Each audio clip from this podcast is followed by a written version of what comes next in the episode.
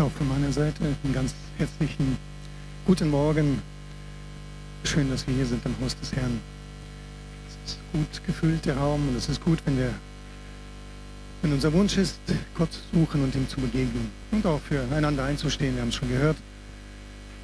Ja, und äh, sicherlich ist keiner irgendwie nicht auch innerlich wenigstens betroffen, der vielleicht auch nicht direkten Kontakt oder direkte, direkte Verbindung zur Ukraine hat. Aber doch sind wir mittendrin hier in Europa und wir wissen, das ist jetzt nicht irgendwo einfach kleines Scharmützel irgendwo in Grozny oder irgendwo, sondern wirklich ja, etwas, was auch uns schnell betreffen kann und auch mit Sicherheit betreffen wird, in irgendwelcher, in welcher Form auch immer. Ja, ich habe heute Morgen dann noch, ähm, konnte ich noch telefonieren mit der Leiterin vom Kinderheim. Ich werde jetzt keine Namen nennen, weil wir auch übertragen werden. Die sind, die sind dann äh, ja, ganz schnell, in, innerhalb einer Stunde haben sie dann ihre Sachen gepackt, als es dann klar war, dass äh, sie sind ja in der Nähe von Kiew, das Kinderheim, dass auch äh, diese Region äh, nicht verschont bleibt, haben sie die Kinder gepackt und sind dann Richtung Karpaten gefahren. Erstmal, sie waren jetzt 38 Stunden unterwegs, sagt sie, mit drei Autos. Und jetzt machen sie heute Pause, damit sich die Kinder erholen und wir wollen versuchen, morgen früh dann ganz früh die Grenze zu Rumänien zu passieren. Wenn es klappt, dann fahren sie dann selber weiter. Wenn es nicht klappt, weil die Männer nicht durchgelassen werden, Männer dürfen ja nicht raus zwischen 18 und 60, dann versuchen sie das nochmal auf der polnischen, an der polnischen Grenze. Und wenn es dann da auch nicht klappt, dann hat sie gesagt, dann werden sie wahrscheinlich dann die Frauen mit den Kindern rübergehen zu Fuß und werden dann da abgeholt. Und dann, äh, ja, kommen sie wahrscheinlich nach Deutschland und wenn alles normal läuft, dann in unserer Gegend. Und dann sehen wir weiter, was wir machen können, wie wir helfen können, auch als Gemeinde. Und dann eine Sache können wir sofort diese Woche schon machen. Äh, wir haben ja alle mitbekommen bestimmt, dass äh, da auch schon sehr viele Flüchtlinge unterwegs sind, schon Hunderttausende oder auf jeden Fall mehr als Hunderttausend. Und die brauchen ja alle, sind ja alle angewiesen auf Dinge des täglichen Bedarfs, weil sie ja ganz plötzlich fliehen mussten. Ich habe dann gestern und heute noch mit Dennis Matzke kommuniziert, telefoniert. Wer ihn kennt, der ist ja ursprünglich aus unserer Gemeinde, arbeitet bei GAIN, das ist ja das Hilfswerk von, äh, von Campus für Christus, der großen Organisation, das Katastrophenwerk. Und die sind, die sind auch sofort am Helfen, sind wahrscheinlich am Freitag oder vielleicht am Montag, also bald schon, holen sie in Rottweil hier einiges ab, also Lazarettbetten. Und wir können, jetzt kannst du das äh, Bild einspielen, wir können und wir dürfen, und es ist ja auch gut, wenn wir es machen würden, äh, Hygienepakete sammeln bzw. fertigstellen und hier in der Gemeinde abliefern. Genau. Also Hygienepakete kann man für Familien spenden. Äh, ich habe dann das, solche Zettel ausgedruckt und da hingelegt äh, am, äh, am Eingang für die, die das per Internet nicht haben wollen oder per WhatsApp. Die anderen können es äh, gerne per WhatsApp bekommen. Da ist dann aufgelistet, was da rein sollte in so ein Paket. Und es wäre schön, wenn wir einige sammeln könnten. Am besten schon, dass man sie am Mittwoch abgibt. Wie gesagt, wahrscheinlich am Freitag oder spätestens irgendwie am Montag würden sie dann abgeholt werden hier in der Gemeinde. Das wäre jetzt so die erste Möglichkeit, wie wir ganz praktisch helfen können. Genau, soweit dann. Und ja, aber das Wichtigste, das sagte noch die Leiterin, was sie jetzt brauchen, ist natürlich, was wir schon gehört haben, Gebet. Gebetsunterstützung, weil alles Menschliche hat Grenzen und unser Vater im Himmel ist der Einzige, der alle, dem alle Macht im Himmel und auf Erde gegeben wird, gegeben ist. So, da komme ich auch schon zur Predigt. Farbe bekennen, habe ich mir den Titel gewählt und ich habe sie ja schon eigentlich vor einer Woche hatte ich schon so den, ja, was äh, aufs Herz bekommen, darüber zu reden, ausgehend von einem bestimmten Buch in der Bibel. Da heißt es, es gibt ein Volk, das lebt verstreut und abgesondert unter allen Völkern in allen Provinzen deines Königreichs. Und ihre Gesetze sind anders als die aller Völker.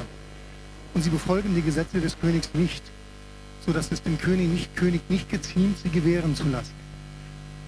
kleine Quizfrage heute Morgen an alle Bibelleser.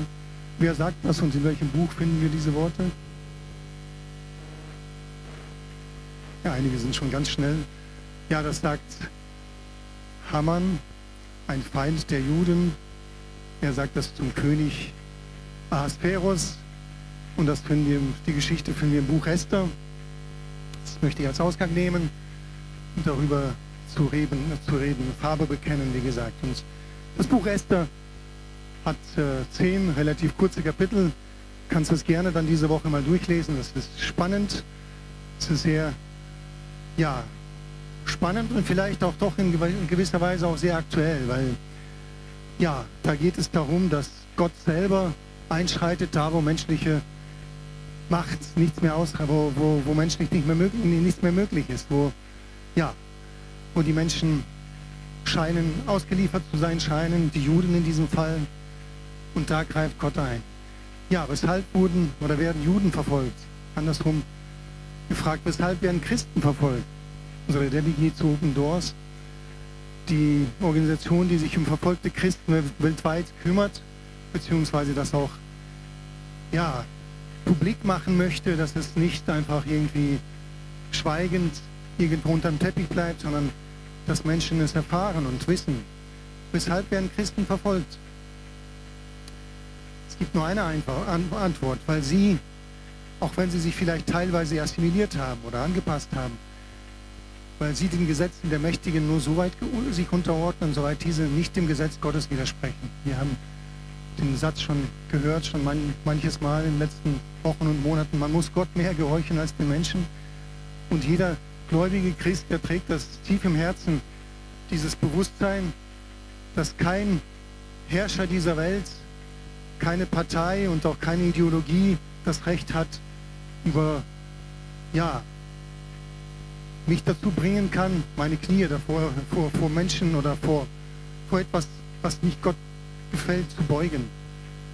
Und die Mächtigen wissen, dass ein gläubiger Christ niemals vor einem Menschen, zum Beispiel römischen Kaiser, im ersten Jahrhundert. Das war der Grund, warum die Christen da grausam verfolgt wurden, weil der römische Kaiser Gott ähnlich galt und ihm gebührte auch die Ehre, die Christen nur Gott entgegenbringen.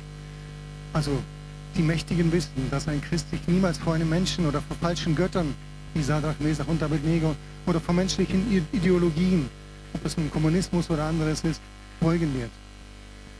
Und auch wenn Christen treue Staatsbürger waren und es auch heute noch sind, ein alter Historiker aus dem ersten Jahrhundert zitiert, das, das, er, er, schreibt dann an seinen Herrscher, die Christen, die zahlten die Steuern vor allen anderen. Also sie waren treue Staatsbürger, trotzdem hat man sie verfolgt, weil sie zu Recht als Gefahr angesehen wurden für Projekte, ein Paradies auf Erden zu, zu schaffen ohne Gott, weil sie dabei nicht mitmachen. Deswegen wurden und werden Christen weltweit verfolgt.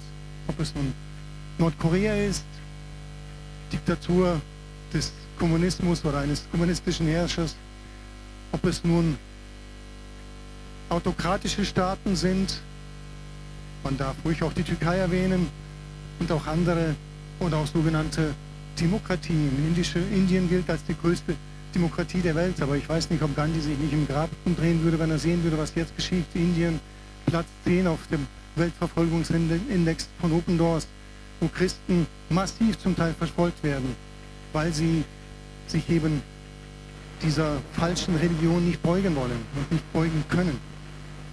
Sie können ihrem Herrn nicht absagen.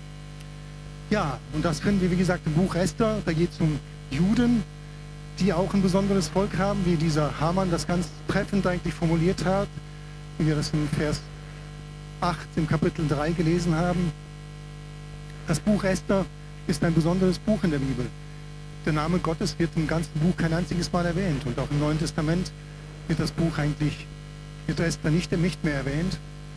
Und Bibelausleger, die meisten zumindest, sind sich einig, dass es entstanden ist oder dass die Geschichte spielt in der Zeit von Esra und Nehemiah. Das sind ja die, die Leiter, die dem Volk Israel wieder geholfen haben, Fuß zu fassen in Jerusalem, in Israel, als sie aus der babylonischen Gefangenschaft zurückgekehrt sind auf Gottes Anweisung. und dass es in dieser Zeit spielt. Und das ist eigentlich als Ermutigung dienen soll diesem Volk, das müde und ausgezehrt aus Babylonien zurückgekehrt hat, ist und da auch nicht unbedingt auf äh, blühende Land, Landschaften gestoßen ist in, in Israel, sondern zu kämpfen hatte gegen Feinde. Diese Geschichte, dieses, was da geschehen ist in, in Persien, sollte die Menschen ermutigen, dran zu bleiben, weil sie sehen, ganz klar sehen durften, dass Gott selber für sein Volk eintritt. Und selbst wenn Esther und Mordechai, diese Hauptpersonen in diesem Buch Esther, wenn sie selber in Persien geblieben sind. Also sie sind offensichtlich nicht mit den anderen nach Israel zurückgegangen, nach Juda, nach Jerusalem, wie viele anderen in Persien. Und selbst, ja, eigentlich so gesehen waren sie den Propheten Gottes nicht gehorsam, die gesagt haben, geht wieder zurück nach den 70 Jahren und baut das Volk, äh, baut das Land wieder auf. Selbst die werden von Gott gebraucht und benutzt, um seinen Plan auszuführen. Und ja, mächtige Pläne von Menschen kommen zu Fall, weil, Gottes, weil Gott souverän ist. Und das ist auch heute. Doch wenn wir jetzt in der Ukraine diesen Krieg sehen, wo mächtige Herrscher, wo Mächte am Werk sind, wo wir als äh, Menschen hilflos sind, vielleicht zeigt dieses Buch ganz besonders, ja, dass Gott immer noch Möglichkeiten hat, Dinge zu verändern, wenn sein Volk sich zu ihm wendet und ihn anfleht um Gnade. Auch die Mächtigen sind Werkzeuge in Gottes Hand, weil Gott sein Volk liebt und sich um das Volk um es kümmert. Farbe bekennen, was gehört dazu? Kurzer Abriss über die Geschichte Esther, eine junge, hübsche Lady, jüdisches Mädchen. Hadassah heißt sie eigentlich auf Hebräisch. Myrte, habe ich gelesen, heißt das übersetzt. Esther ist der persische Name, Stern, auch ein sehr schöner Name.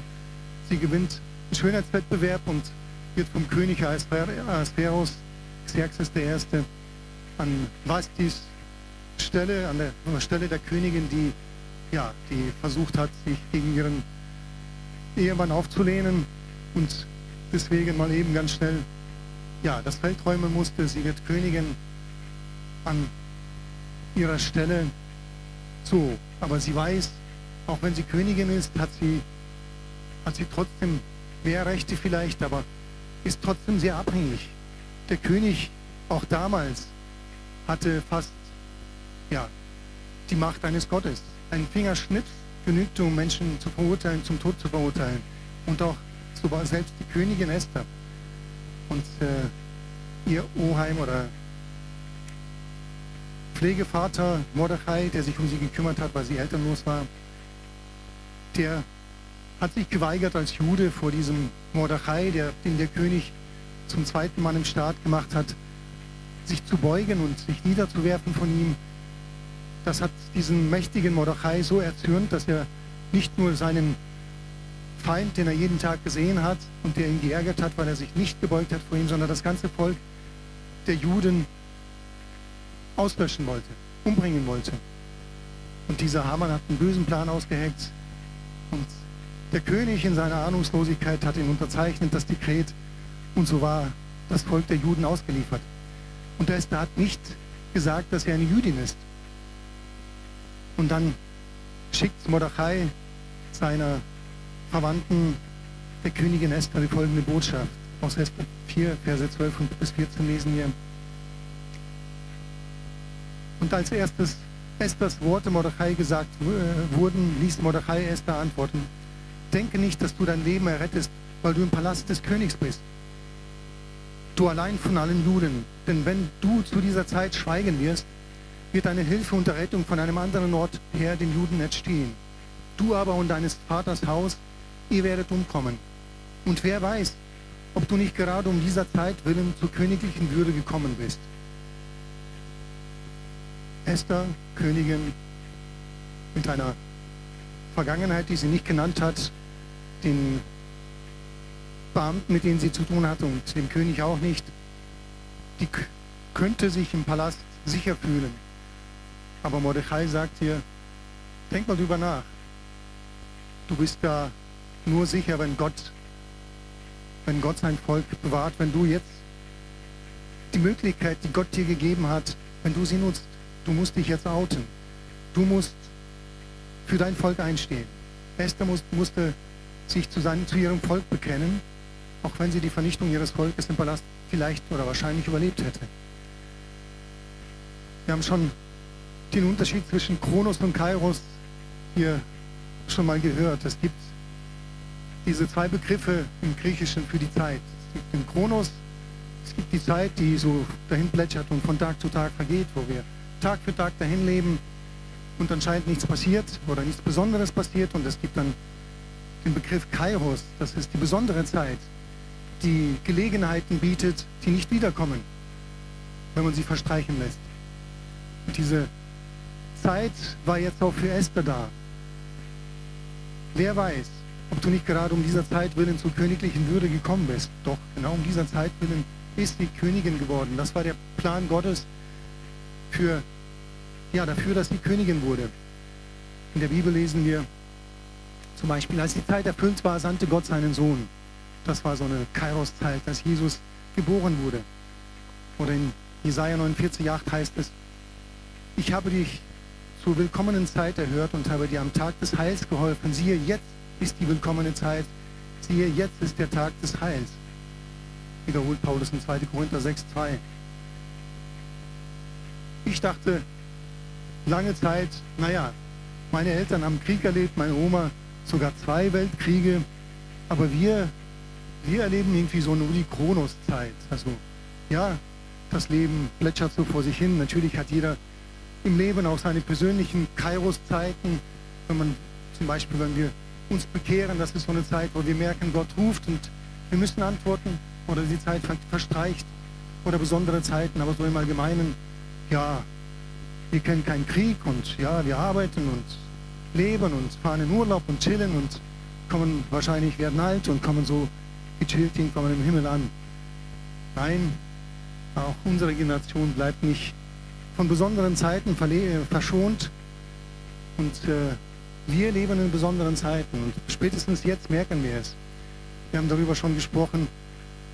Ich weiß, 2015 in der Flüchtlingskrise, ich würde das jetzt politisch anders einordnen als damals, aber trotzdem war das eine besondere Zeit und ich rückblickend kann ich auch immer noch, bin ich der Meinung, dass die Gemeinde Jesus, Jesu ihren Auftrag genau so gemacht hat, wie sie, wie sie ihn hat, nämlich zu helfen, ohne ansehende Person, sich nicht zu kümmern, ob es politisch korrekt ist, sondern das Evangelium zu predigen und da zu helfen, wo, wo Not ist. Und das ist heute nicht anders. Jetzt hatten wir eine besondere Zeit mit Corona, die auch unsere Eltern nicht mal kannten. Und jetzt haben wir noch einen Krieg um die Ecke, der ganz schnell auch uns betreffen kann. Also wir leben in einer Kairos-Zeit, ganz bestimmt. Ja, Esther musste sich outen und musste sich zu ihrem Volk bekennen, wenn sie etwas bewirken wollte. Und sie musste auch ein lebensgefährliches Wagnis eingehen. Wie gesagt, der König konnte schnipsen oder in diesem Fall, selbst wenn er nichts getan hätte, würde das der Tod der Königin bedeuten, wenn sie sich ihm nähert, wenn sie in den Palast geht, in den Saal, wo er sitzt und ohne dass sie gerufen wurde, einfach zu ihm geht und ihm eine Bitte vorträgt. Wenn er nicht den Zepter ausstreckt, dann war sie des Todes. Also er musste nichts mal nichts tun und das war ein Todesurteil. Es war ein Wagnis für sie und deswegen wollte sie das nicht alleine machen. Sie wollte dann das Wagnis eingehen, aber sie hat dann alle Juden in der Stadt gebeten, drei Tage zu fasten und zu beten. Interessanterweise vom Gebet steht da nichts. Aber Fasten ohne Gebet ist eigentlich wertlos, wenn es um Dinge geht, die etwas bewegen sollen. Esther 4, Verse 15 und 16. Esther ließ Mordechai antworten, so geh hin und versammle alle Juden, die in Susa sind und fastet für mich, dass ihr nicht esst und trinkt drei Tage lang, weder Tag noch Nacht. Auch ich und meine Dienerinnen wollen fasten und dann will ich zum König hineingehen, entgegen dem Gesetz. Komme ich um, so komme ich um. Ein Wagnis auf Leben und Tod. Und da, das zieht sich durch die ganze Bibel, dass äh, Gott, beziehungsweise es Gott gefällt, wenn wir, wenn wir unsere Ernsthaftigkeit auch durch Fasten auch zum Ausdruck bringen. Biblisches Fasten ist ein bewusster Verzicht, in der Regel auf Essen, um sich auf das Gebetsanliegen zu fokussieren. Wir können Gott nicht erpressen. Wir können mit unserem Handeln jedoch die Ernsthaftigkeit unserer Bitte und unseres Anliegens unterstreichen. Heute wird viel über Fasten geredet, jetzt Fasten hier, Fasten da für, für besseren, ja, für Entschlackung und so weiter. Das ist, mag alles gut sein, aber biblisches Fasten hat immer mit Gebet zu tun, hat immer mit der Not zu tun, die ich vor Gott bringe. Ein ernsthaftes Unterstreichen, dass es mir ernst, mehr, mehr ernst ist damit. Und wir fasten nicht für Gott, wir fasten eigentlich nur für uns.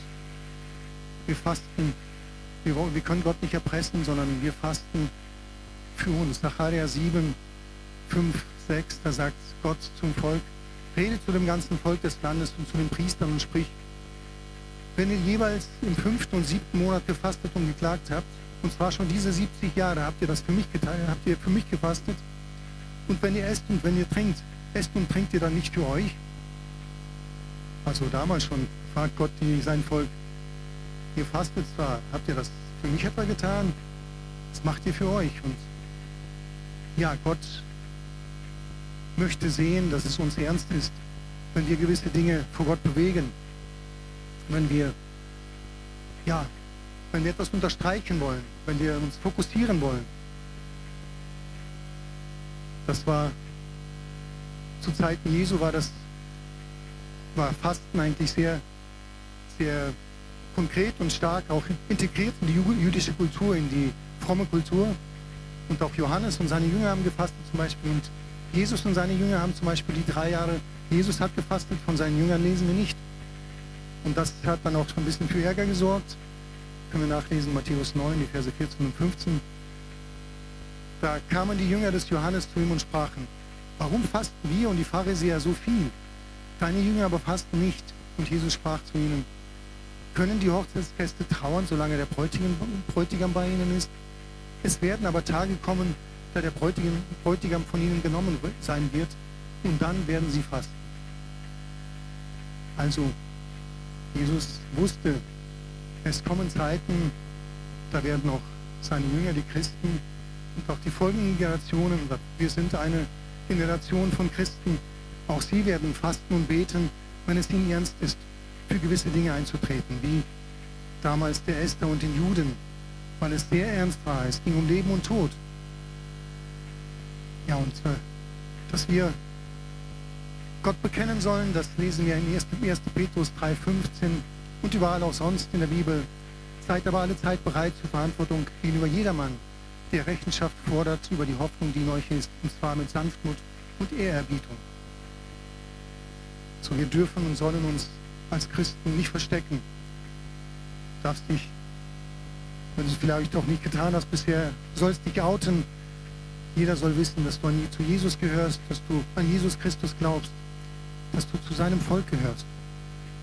Und wenn es ein wichtiges Anliegen ist, gibt, wie gesagt, dann, dann dürfen wir und sollen wir beten und fasten, das unterstreichen durch Fasten. Ja, und wie geht die Geschichte aus? Die Juden fasten und Gott handelt. Das lesen wir in Esther 6, die, Versen, die ersten drei Verse. Wie Gott handelt. In derselben Nacht konnte der König nicht schlafen und ließ sich die Chronik mit den Historien bringen als diese dem König vorgelesen wurden, fand sich's geschrieben, dass Mordechai angezeigt hatte, wie die Zweikämmerer des Königs, Bigtan und Teresh, die an der Schwelle der Wache die Wache hielten, danach getrachtet hatten, Hand an den König Ahasveros zu legen. Und der König sprach, welche Ehre und Hürde hat Mordechai dafür bekommen? Da sprachen die Diener des Königs, die um ihn waren, er hat nichts bekommen. Schon interessant. Die Geschichte spitzt sich zu. Dieser Hamann der ärgert sich so sehr über diesen Mordechai, den er täglich sehen muss, dass er nicht warten will, bis dieser Tag eintritt, wo, wo die Juden umgebracht werden dürfen, sondern er will das noch schneller machen. Er baut in seinem Hof, in seinem Garten einen Galgen über 20 Meter hoch. Soll die ganze Stadt sehen, was da von sich geht. Und da will er diesen Mordechai aufhängen lassen. Dann geht er mit diesem Anliegen zum König und wie gesagt, Gott raubt dem König den Schlaf Und der König kommt auf diese Geschichte, die er vergessen hatte. Und Haman darf den Lohn beziehungsweise die Ehrerbietung für diese Tat, die bisher noch nicht geschehen ist, an seinem Feind, dem Mordechai, ja, vollstrecken wäre es falsch, ausführen und ihn zu Ehren bringen. Und wird dann am Ende selber, stirbt an seinem Galgen, den er für seinen Feind gemacht hat, kommt er da selber zu Tod, zum Tod, zu Tode. Haman wollte den Juden Mordechai töten und baute extra für ihn einen Galgen mehr als 20 Meter hoch. Gott lässt es genau andersherum kommen.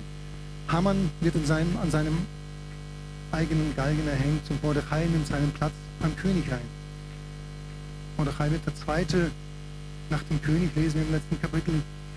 Und die Juden haben eine gute Zeit wieder, wo sie Frieden haben, wo es ihnen gut geht und weil Mordechai sich um sein Volk kümmert, aber nicht nur um sein Volk, sondern auch um den Staat, in dem sie leben. In dem, ja, sie leben das, um das große persische Reich, 127 Provinzen von Indien bis Äthiopien heißt es. Und auch wir als Christen haben und schon solche sowas erlebt und dürfen auch sowas erleben, wenn ich jetzt dran denke, die Zeit des Friedens, die wir bisher hatten nach dem Zweiten Weltkrieg, die meisten Jahrzehnte waren für die Gemeinde Jesu eine gute Zeit des Friedens, wo die Gemeinde wirken konnte, wo bis in den Bundestag hinein es Menschen gab, die sich ganz klar zu Jesus bekannt haben. Und äh, wenn wir unser Grundgesetz selbst anschauen oder auch unsere Landes, Landesverfassungen, auch die von Baden-Württemberg, da merkt man, da ist eine sehr fromme Handschrift zum Teil auch dabei, weil da Menschen auch am Werk waren, die gottesfürchtig waren, die das Wohl, das Wohl des Landes, aber auch das Wohl der Menschen vor sich hatten, die eben mit Jesus unterwegs sind. Aber wir wissen aus der Geschichte und äh, ja, wir wissen jetzt auch aus unserem aktuellen Geschehen, dass es nicht immer ein Happy End gibt. Für, auch für, Christ, für uns Christen nicht. Für, auch für die Juden nicht. Wir wissen, was geschehen ist im dritten, sogenannten Dritten Reich, was den Juden angetan, angetan wurde. Und Open Doors da lesen wir immer wieder, was Christen erleiden müssen heute, zur heutigen Zeit. Es gibt nicht immer ein Happy End, aber Gott streitet trotzdem für sein Volk und spätestens, wenn wir einmal bei Jesus sind, werden wir auch Dinge erfassen und erkennen, die wir hier vielleicht nicht verstanden haben und nicht sehen, wie das eine mit dem anderen zusammenhängt. Diese Geschichte, die wir jetzt kurz beleuchtet haben, die spielte sich innerhalb von wenigen ja, Wochen eigentlich ab eine Kairos-Zeit. Und wir haben auch solche Kairos-Zeiten und doch ist unser Leben, unser Glaubensleben kein Sprint, sondern wie jemand gesagt hat, unser Glaubenslauf ist, des Lebens ist ein Marathon, Marathon, es ist kein Sprint. Und äh, habe ich dann diese Woche gelesen, auch einen Satz, der mir gut gefällt. Es gibt keine Autobahn zum guten Ziel, es gibt nur Schritte. So, wir sind unterwegs mit Jesus. Wir können jetzt nicht den ICE oder ein Porsche wählen, um mal ganz schnell zum Ziel zu kommen. Nein, es ist ein Marathon, es ist ein Dauerlauf. Und äh, wir sind täglich gefordert, am Glauben festzuhalten. Paulus schreibt an seinen Jünger Timotheus, in 2 Timotheus 4, Vers 7, ich habe den guten Kampf gekämpft, den Lauf vollendet, den Glauben bewahrt, gehalten, bewahrt. Das schreibt er rückblick, rückblickend über sein Leben. Das konnte er schon schreiben. Und im Judas Brief, das ist nur ein Kapitel, da heißt es in Vers 3, Geliebte, da es mir ein großes Anliegen ist, euch von dem gemeinsamen Heil zu schreiben, hielt ich es für notwendig, euch mit der Ermahnung zu schreiben, dass ihr für den Glauben kämpft, der den Heiligen ein für alle Mal überliefert worden ist. Also den Glauben festhalten, am Glauben dranbleiben, für den Glauben kämpfen, das ist unser täglicher Auftrag, egal wie die Zeiten sind. Und eines ist mir eigentlich bewusst geworden, ganz, ganz stark auch in den letzten Wochen, dass der Glaube auch ein Geschenk ist, den wir schätzen, das wir sehr schätzen sollten. Ich schaue diese Welt an, oder wir alle wahrscheinlich, mit diesem heutigen wunderbaren Tag und dann die wunderbare Schöpfung und ich sage, wow, wie groß bist du, wie groß bist du, würde ich am liebsten singen. Und dann gibt es Menschen, die wir auch kennen und vielleicht uns auch am Herzen liegen, persönlich einen, kenne einen guten oder arbeite mit einem guten Rechtsanwalt zusammen. Der ist auch nicht mehr jung. den schätze ich auch als, als Menschen eigentlich sehr. Der hat dann letztens einem dann Mandanten von mir zu verstehen gegeben, er versteht nicht, wie ein intelligenter Mensch an Gott glauben kann. So, er schaut sich die Welt an und er sieht was ganz anderes, als was ich sehe. Ein großer Knall, Meister Zufall, geheimnisvolles Prinzip, das man Evolution nennt. Und nach Millionen von Jahren bist du hier, betrachtest die Welt und machst dir Gedanken über das Leben. Und die Eigenschaften, die wir Gott zuschreiben, Schöpferkraft, Weisheit, dieses Wunder, das alles so zusammenarbeitet, zusammenwirkt, selbst die ein, eine einzelne Zelle ist höchst komplex. Die feinen Abstimmungen im Kosmos und Weltall werden einem Prinzip zugeschrieben, nämlich die Evolution. Glaube ist ein Geschenk. Schätze es. Halte daran fest. Kämpfe für den Glauben. Bewahre deinen Glauben. Und Glaubenbewahrung bedeutet nicht nur das Richtige zu glauben, also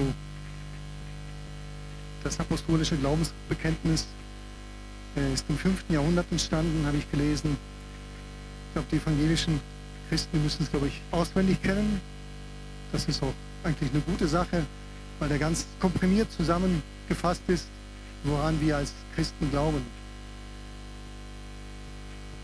Kann ich mal kurz vorlesen, das ist eigentlich sehr, wie gesagt, nicht lang, sehr komprimiert und auf den Punkt gebracht.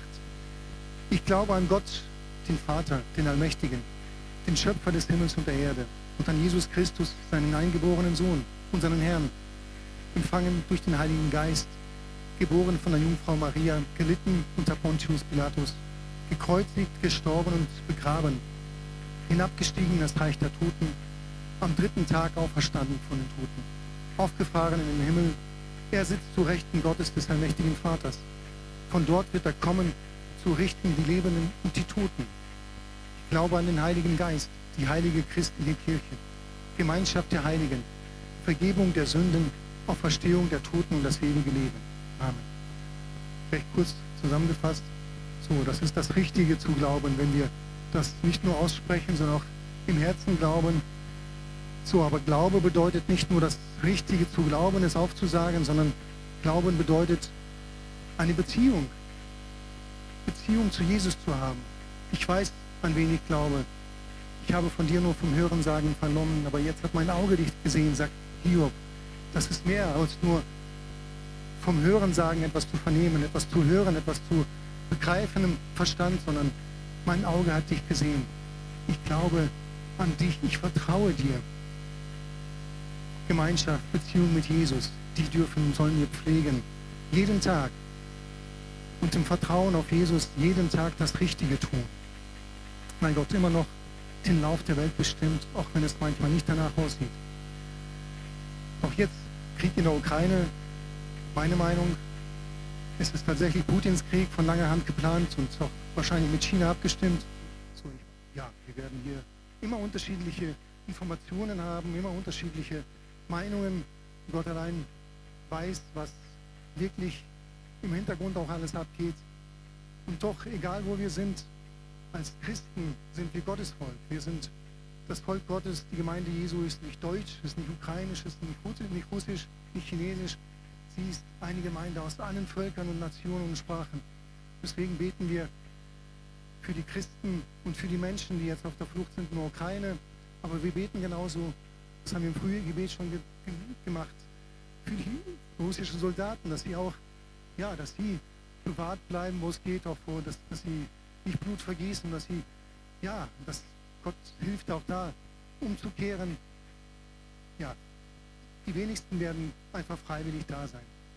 Wir haben einen Auftrag, der über die Mächtigen dieser Welt hinausgeht. Und den möchten wir als Gemeinde Jesu wahrnehmen. Und in dieser Zeit heißt es ganz besonders, ganz praktisch, zu beten, und zwar für alle. Auf die einen Seite, auf der anderen Seite der Grenze. Für unsere verfolgten Geschwister und auch für unser Land, für unsere Regierung, die jetzt auch gefordert ist. Und äh, egal wie es in dieser Welt aussieht und ausgehen wird, wir wissen, am Ende werden wir, werden wir Sieger sein, weil Jesus gesiegt hat. Und in Matthäus 28, da sagt er zu seinen Jüngern, Vers 18 bis 20, und Jesus trat hinzu redete mit ihnen und sprach, mir ist gegeben alle Gewalt im Himmel und auf Erden. Darum Geht hin und lehrt alle Völker, tauft sie auf den Namen des Vaters und des Sohnes und des Heiligen Geistes und lehrt sie halten alles, was ich euch befohlen habe.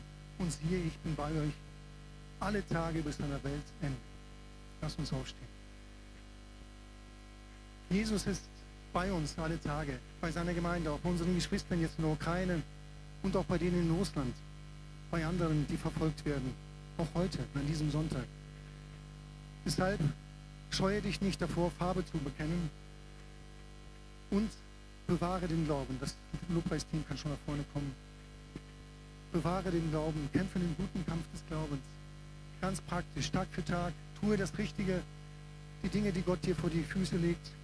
Du musst nicht dir, über gewisse Dinge muss man sich nicht tausendmal Gedanken machen, sondern was Gott dir offenbart hat, was dein Wille ist, tu es einfach.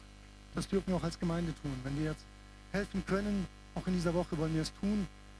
Wir wollen unseren Auftrag wahrnehmen, unseren Auftrag ernst nehmen und wollen einfach Gottes Arm, Gottes Augen, Gottes Mund, Gottes Herz sein für die Menschen, die uns brauchen. Jesus, danke dir von ganzem Herzen, dass du uns dein Wort geschenkt hast, Jesus, und auch dieses Buch Esther, wo dein Name wörtlich gar nicht erwähnt wird, aber wo doch beschrieben wird, wie du für dein Volk kämpfst, Jesus. Wo du Menschen dazu benutzt und gebrauchst, dass, dass dein Wille geschieht, Jesus.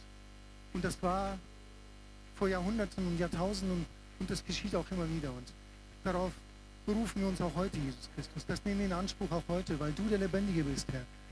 Dir ist alle Macht gegeben im Himmel und auf Erde. Das glauben wir, Jesus Christus. Das proklamieren wir, Jesus, Herr. Und wir segnen uns ganz besonders auch unsere Geschwister in Ukraine jetzt, Jesus Christus. Die Menschen, die auf der Flucht sind, die in Not sind. Auch unsere, diese Frauen und die drei Männer, die jetzt mit den Kindern auf der Flucht sind, Herr. Wir bitten, dass du Gnade schenkst, Herr, dass sie über die Grenze kommen und dass wir sie hier, hier aufnehmen können oder unterstützen können nach dem Maß, was du uns gegeben hast, Jesus Christus, Herr. Und wo wir helfen können, da wollen wir es gerne tun, Jesus. Wir möchten Farbe bekennen. Wir möchten uns ja, zu dir bekennen, Jesus, Herr, und deinen Namen auch in der heutigen Zeit groß machen. Danke, Jesus. Wir preisen deinen Namen. Du bist unser Herr. Danke, Jesus.